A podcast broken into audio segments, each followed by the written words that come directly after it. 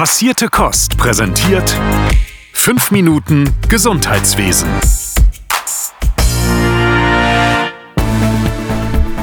Hi, hier ist Philipp mit den aktuellen Pflegenews. Vorab wünschen wir vom Team Passierte Kost euch ein frohes neues Jahr 2022. Ich hoffe, ihr seid gut in das neue Jahr gestartet.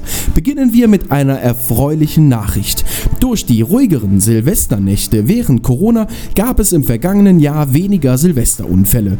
Das geht aus einer aktuellen Hochrechnung der Barmer Krankenkasse hervor. Demnach ist die Zahl der Krankenhausaufnahmen bundesweit von etwa 6200 Fällen im Jahr 2019 auf rund 3800 Fälle gesunken.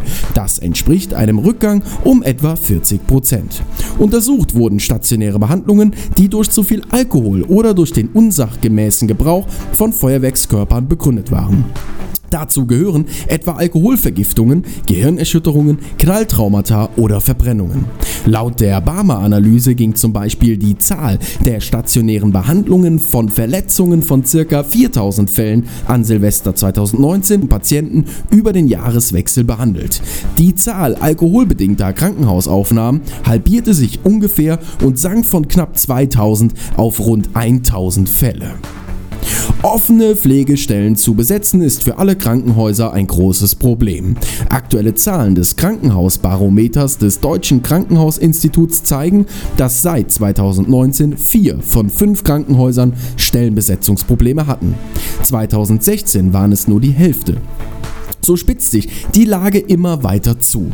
Laut des Reports kann fast jedes Krankenhaus ab 600 Betten, genau genommen 97% aller Kliniken, derzeit offene Pflegestellen nicht besetzen.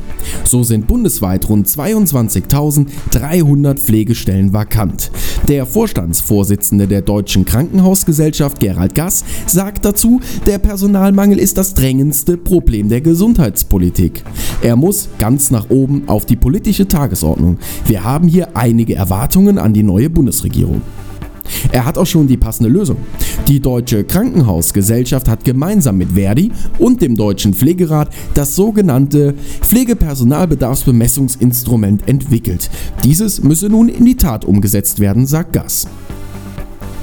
Unser Pflegebevollmächtigter der Bundesregierung Andreas Westerfellhaus ist seit dem 01.01. nicht mehr in seinem Amt. Das hat die Pressestelle offiziell bekannt gegeben. So steht auf seiner Website, die Amtszeit des Pflegebevollmächtigten Andreas Westerfellhaus endete Ende 2021. Es ist davon auszugehen, dass in Kürze das Kabinett auf Vorschlag des Bundesgesundheitsministers eine neue Pflegebevollmächtigte bzw. einen neuen Pflegebevollmächtigten ernennen wird. Aktuell ist noch unklar, wer seine Nachfolgerin oder Nachfolger wird. Westerfellaus selber hofft, dass diese Stelle ordentlich nachbesetzt wird. Er sagt, meine große Sorge ist, dass man einem Abgeordneten eine Zusatzaufgabe gibt und es eben kein 40-Stunden-Vertrag mehr ist, wie ich ihn hatte. Und das möglicherweise noch mit einem reduzierten Personalstamm.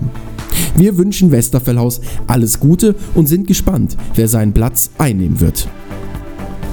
Das Bundesverfassungsgericht hat entschieden, dass der Gesetzgeber Vorkehrungen zum Schutz behinderter Menschen für den Fall einer pandemiebedingt auftretenden Triage treffen muss.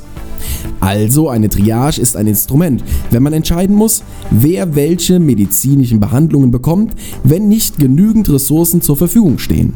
Das Urteil bestätigt, dass niemand wegen einer Behinderung bei der Zuteilung überlebenswichtiger, nicht für alle zur Verfügung stehenden intensivmedizinischen Behandlungsressourcen benachteiligt werden darf. Es kam zu dieser Entscheidung, da neun Menschen mit Behinderung Verfassungsbeschwerde eingereicht hatten. Sie befürchteten, in Krankenhäusern als erstes aufgegeben zu werden, wenn keine Vorgaben existieren.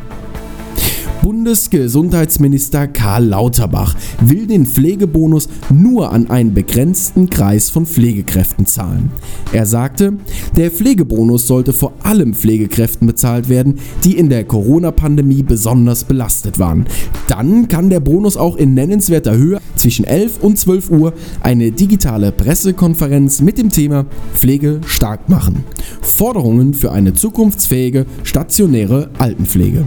Bis zum 12. Januar könnt ihr euch anmelden und den Link dazu findet ihr in unseren Shownotes. Das war's von mir. Zum Schluss nicht vergessen, 10. Januar Kommenden Montag kommt die erste große Folge Passierte Kost für das Jahr 2022. Und so viel sei schon mal gesagt, es wird international. Bleibt gesund und bis nächste Woche. Euer Philipp von Passierte Kost. Passierte Kost. Pflegethemen mundgerecht angereicht. Ein Podcast von Noventi Care.